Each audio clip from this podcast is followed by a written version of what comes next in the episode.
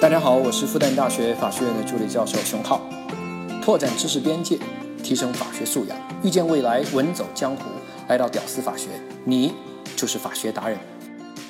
你好，欢迎来到在喜马拉雅独家播出的《屌丝法学》，我是志新。上一期节目的最后，我们说到了挣钱的方法都写在了刑法里面，但是呢，每个方法性价比那可不一样，有的呢罪罚的轻。挣钱多，而有的罪呢，挣钱其实不多，还莫名其妙罚的特别重。那今天呢，我们要讲的组织卖淫罪，就是这个性价比最低的罪名。首先看这个罪啊，其实啊，应该是个很轻的罪，你感觉上啊，轻到都没有被害人。小姐自愿的吧？嫖客那更是自愿的啦。皮条客呀什么的组织者啊，能抽钱当然也愿意了。一片和谐，没有被害人。但是呢，这个罪惩罚之严重，甚至严重到了变态的程度。在二零一五年十一月份以前，也就是刑法修正案九以前啊，长期以来组织卖淫的刑法，那都是五年起到死刑。大家稍微记住这个数字啊，待会儿我们会做一个对比，五年起到死刑。至于刑法修正案九啊，我们待会儿再说。好，我就这么一说，你可能没有感觉。我们来找一点参照物对比一下，就好像秋香的旁边一定要有一堆石榴姐喽，才能凸显它的美。这里呢，我们也为你准备了对比图，放在节目下方的文稿当中，大家查看起来会更直观一些。当然，如果你在开车、洗碗之类的，双手被占用了，你也可以听我说，问题也不大。好，我们先来看。和强奸罪的对比，强奸罪啊，感觉应该是比这个组织卖淫要严重吧？但是呢，强奸罪啊，它只是三年起到死刑，起刑点没有组织卖淫高。还有更严重的啊，也没有这个组织卖淫高，比如像什么抢劫罪、故意杀人罪、放火罪、爆炸罪，这些罪都很严重吧？但是居然都是三年起到死刑。你会发现起刑点啊都没有组织卖淫高，在起刑高度这个问题上，能跟组织卖淫媲美的，那就只有绑架罪了，也是五年起。你看，在这个立法者的眼中，他认为组织卖淫的恶劣程度，居然要比杀人放火、抢劫强奸还要可恶，跟绑架罪那是一个级别的。这还没完啊，这个罪啊还极其容易上升一个档次。达到加重情节。根据两高的司法解释啊，这个罪只要组织了三名以上的小姐，那么恭喜你，达成了加重情节的任务解锁，获得奖励十年起刑。你说现在大街上啊，别说这个会所啊、夜场啊、足疗城啊什么的，随便街边一个按摩小店，那不得三五个小姐啊，对不对？不然连房租都挣不够啊，还开什么按摩店的，是不是？但是呢，不好意思，十年起哟，跟别的罪加重情节比起来，那五到十年这一档，那简直形同虚设呀，跟没有似的，实在是太容易上十年了。好，我们看一下啊，跟别的加重情节比更严重的罪啊，他们有多难达成这个十年以上？比如说强奸罪吧，需要轮奸或者把人强奸成重伤或者死亡什么的。这真的很严重吧？不好意思，这个才刚刚是十年起。还有啊，就是抢劫罪，什么持枪抢劫、抢劫银行的、抢劫金融机构的，是吧？多次抢劫，还冲到人家里面抢劫等等，这些确实很严重吧？不好意思啊，这些也才是刚刚十年起。还有故意杀人啊，如果人没有杀死，人后面好好的，那你去中院一审的门估计都没有，哈哈，也就几年的事儿。所以啊。这组织卖淫罪啊，也别五年起了，那几乎就是十年起。OK，完了以后呢，我们再来横向评比啊，跟同样的组织类的罪名，我们横向评比一下，就像汽车节目横评一样的。对比以后呢，我们发现这组织卖淫啊，毫无悬念夺得组织类的犯罪的冠军啊，比什么罚的都重。我们看一下啊，其他是多少年？我们由轻往重的说。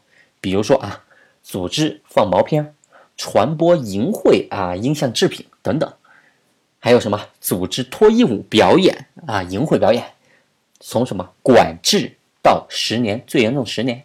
像高尔松老师啊说的那种，在荷兰啊当着一堆的人的面，一男一女在那儿直接就真的性爱了啊，那那种表演，在我们这儿最多最多最多也就十年。再来看别的啊，组织要饭的、乞讨的，拘役到七年；组织小孩扰乱治安的，拘役到七年。啊，我以前就被一个小孩抱住大腿，不买花就不让走啊！啊，那这种最多七年。还有什么组织传销的，拘役到十五年。好，现在我们往重了说啊，组织卖血的，六个月到五年；组织卖人体器官的，这个严重了吧？六个月到十五年啊，最多十五年。还有什么偷越国边境的组织啊，两年到无期；组织邪教的，三年到十五年。最夸张的是什么？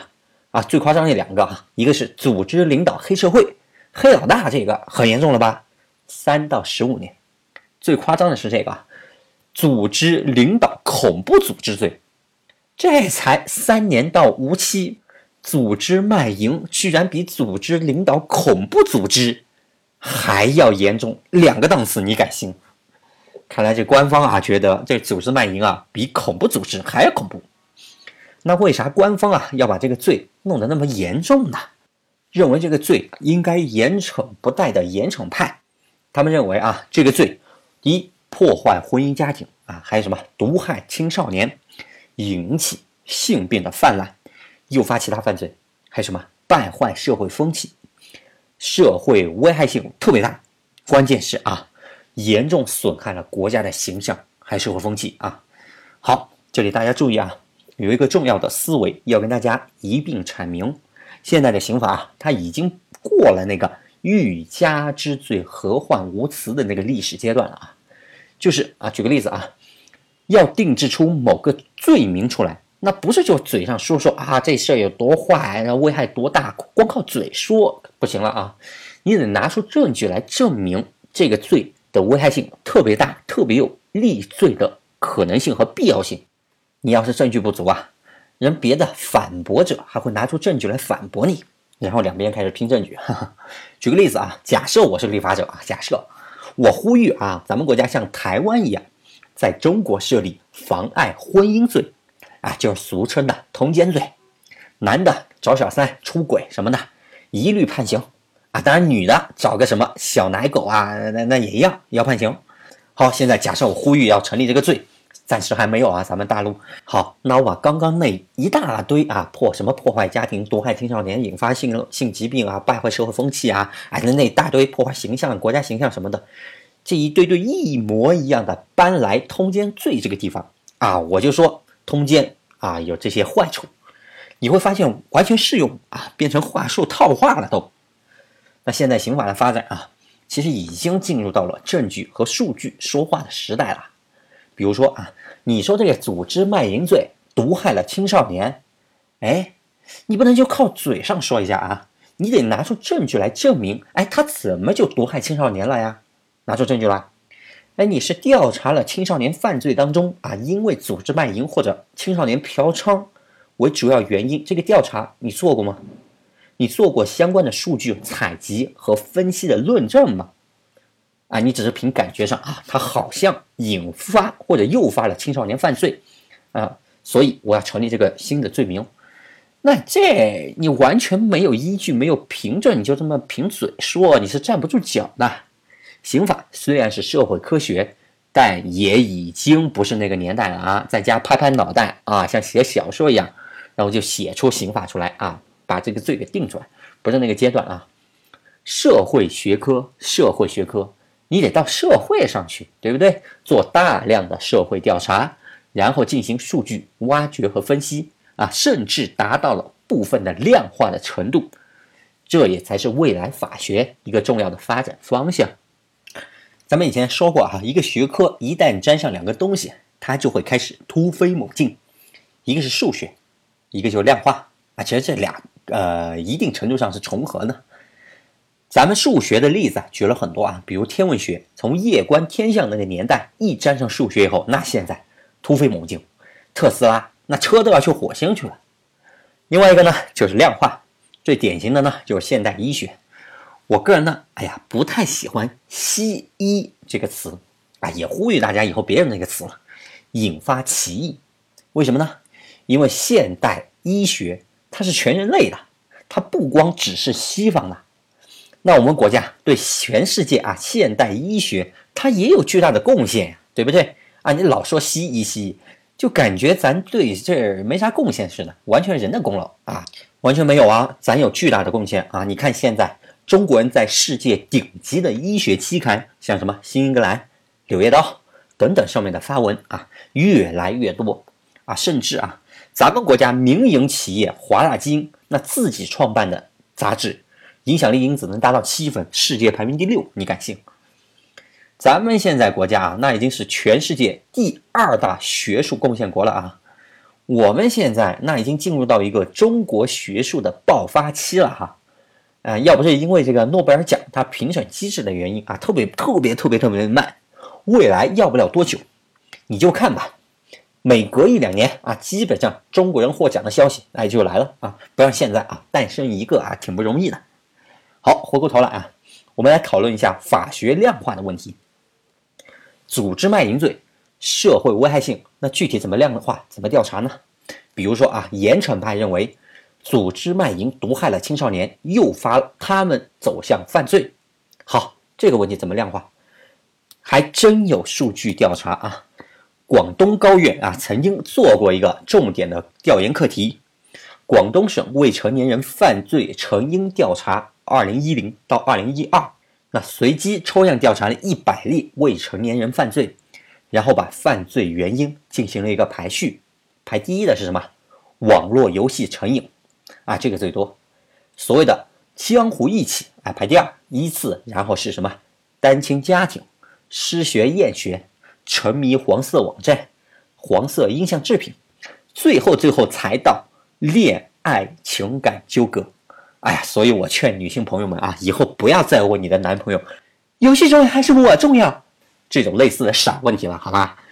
避免自取其辱，差了八个档次啊，开玩笑啊。说回来啊，根据数据显示呢，因为未成年人涉足卖淫所导致犯罪的，根本排不上号。当然，这个数据我觉得哈稍微早了一点。那未来人工智能和大数据一套再上的话，哎，这些数据以后可能会更加的充分。其次啊，实践当中啊，人卖淫场所一般人也不接待未成年人，对不对？一个是怕家长来找麻烦，另外一个呢？怕被先被文化局文化部门所搞了，从而带出卖淫问题。因为一般的会所啊，它是禁止未成年人进入的嘛，未成年人进进出出的，那很容易被举报的嘛。所以啊，如果要说组织卖淫毒害了青少年，所以要严厉打击，这个理由啊，根本没有什么依据或者证据，嘴炮型的理由而已喽。好，我们再看一下。主张严惩的下一个理由，破坏家庭，这个社会学上那就更有研究了啊。我们用易松国、林川等教授的研究啊，随机抽样了深圳一百对离婚夫妇的离婚原因，我们进行调查。我们发现啊，主要离婚原因啊，都是些什么？呃，出轨啊，啊，找情人啊，二奶啊，小三啊什么的，有情感因素的离婚是有。像什么经济问题，然后再排到其次，最后嫖娼问题居然根本排不上号的，哎，这个我能理解啊，毕竟嫖娼啊，它没有情感因素介入，所以啊，这破坏家庭这一说也相当的牵强。好，严惩派还有什么理由呢？损害国家形象，败坏社会风气，这个就太主观了。什么叫社会风气好？什么叫国家形象坏？这也很难量化。但是呢，有一些相关性的数据。可以作为一个参考，那好和坏它是需要对比的。比如全世界只有我一个人的话，我是无所谓好跟坏的，我得有谁来跟我比才能凸显好或者坏，对不对？国家形象或者社会风气，它的好坏也是一样的。我们需要一点啊石榴姐哈来做一个对比。于是呢，我们选取了全世界一百个主要国家来做一个对比。我们先给每个国家啊，它的一个国家形象啊或者风气做一个评分，一分最差，五分最好。然后呢，我们把那些绝对禁止卖淫的三十九个国家拿出来看啊，看看他们得分是多少分。比如说啊，这些国家像什么阿富汗、阿尔及利亚、伊朗、伊拉克、古巴、朝鲜、乌干达等等等等啊，分都好低呢。当然，个别分是比较高的啊，比如中国、韩国。然后呢，我们又来看一下那些允许或者部分允许卖淫的六十一个国家，多数国家形象分都是比较高的，这个就太多了哈，我就直接说州了啊，比如欧洲多数国家，加上大洋洲啊多数国家，还有亚洲像新加坡、日本啊分都比较高。但也有部分啊分没那么高的啊，比如拉美很多国家啊，他们允许卖，但是呢，他们国家形象或者社会风气的分啊确实不高。北美比较特别啊，美国拉斯维加斯你随便卖，但出了这个州就又不行了。加拿大更特殊，它是卖是允许的，但是买是犯法的，呵 呵特别搞笑。好，这一大堆看完以后呢，你会发现那些绝对禁止卖淫的国家。多数国家形象和风气分都太低，中国除外。而国家形象分它最好的欧美啊，或者是大洋洲那些国家，多数都是允许卖的，至少是部分允许。所以啊，这国家形象好像跟这个国家可不可以卖淫好像关系没那么大。不是说你这个国家啊允许卖淫了，你这个国家的形象那就差了。相反啊，像日本啊、荷兰啊、新加坡这样的。严格管理啊，但是允许卖淫的国家，反而国家形象啊它更好一些。最后呢，严惩派呢还有什么理由说传播各种性疾病？其实啊，越有组织越不容易传播。这个还真有学者在研究啊。根据中国性学教父潘绥铭的研究，那桑拿城啊，大型会所啊。各种酒店啊，背后上了规模的卖淫组织。根据他的研究啊，避孕套的使用率哇，接近百分之百，相当文明啊，安全意识那是相当的有。这些上了规模的卖淫组织，甚至还有什么岗前培训、定期检查，哇，人家要做的那可是长长久久的生意啊，人家当然要注意这些啦。反倒是街边小店。零散上门啊，就这种反而更容易传播疾病。好，说了这么一大堆啊，无非要说明的就是这个组织卖淫罪在严惩派口中的啊什么各种危害，其实你仔细分析研究，那几乎是不存在的，危害程度极其微弱，甚至不存在。这个危害程度啊，那跟对应的刑罚比起来，那完全不匹配嘛。罪刑相适应，犯多大的罪？受多大的处罚，那是刑法里面最最最最最基本的原则呀！咱又不是北朝鲜那种国家，对不对？卖个淫，把你判死刑。最终呢，在无数个我这样的吐槽声当中，立法者啊，在二零一五年终于耐不住了。行行行，你们嘴厉害，我先退一步。二零一五年十一月，刑法修正案九正式实施。正式废除了组织卖淫罪的死刑，那么组织卖淫罪呢？刑罚就变成了五年到无期。他这个还真是一石二鸟了啊！既顺应了废除死刑的国际趋势，又对组织卖淫量刑过重这个吐槽啊，也算做了回应。至此以后呢，像九九年桑拿领班王红英判死刑案，哎，这种事儿以后就不会再有了。这领班也是背啊。才挣了多少钱？两千七百块钱就被判了死刑，你敢信啊？当然，二审改判为了死缓啊，我没记错的话。要不我怎么会说性价比最低的罪名嘛？好的，我是志新，本期节目就到这里，能听到最后的都是真爱。愿这个世界每一个人都能得到一个公正的对待，包括犯罪的人。我们下期再见。We played caps and robbers in the streets around our house. It was fun and games back then, but It ain't funny now here in our town. Just a bunch of kids skipping church and acting so cool. But now we're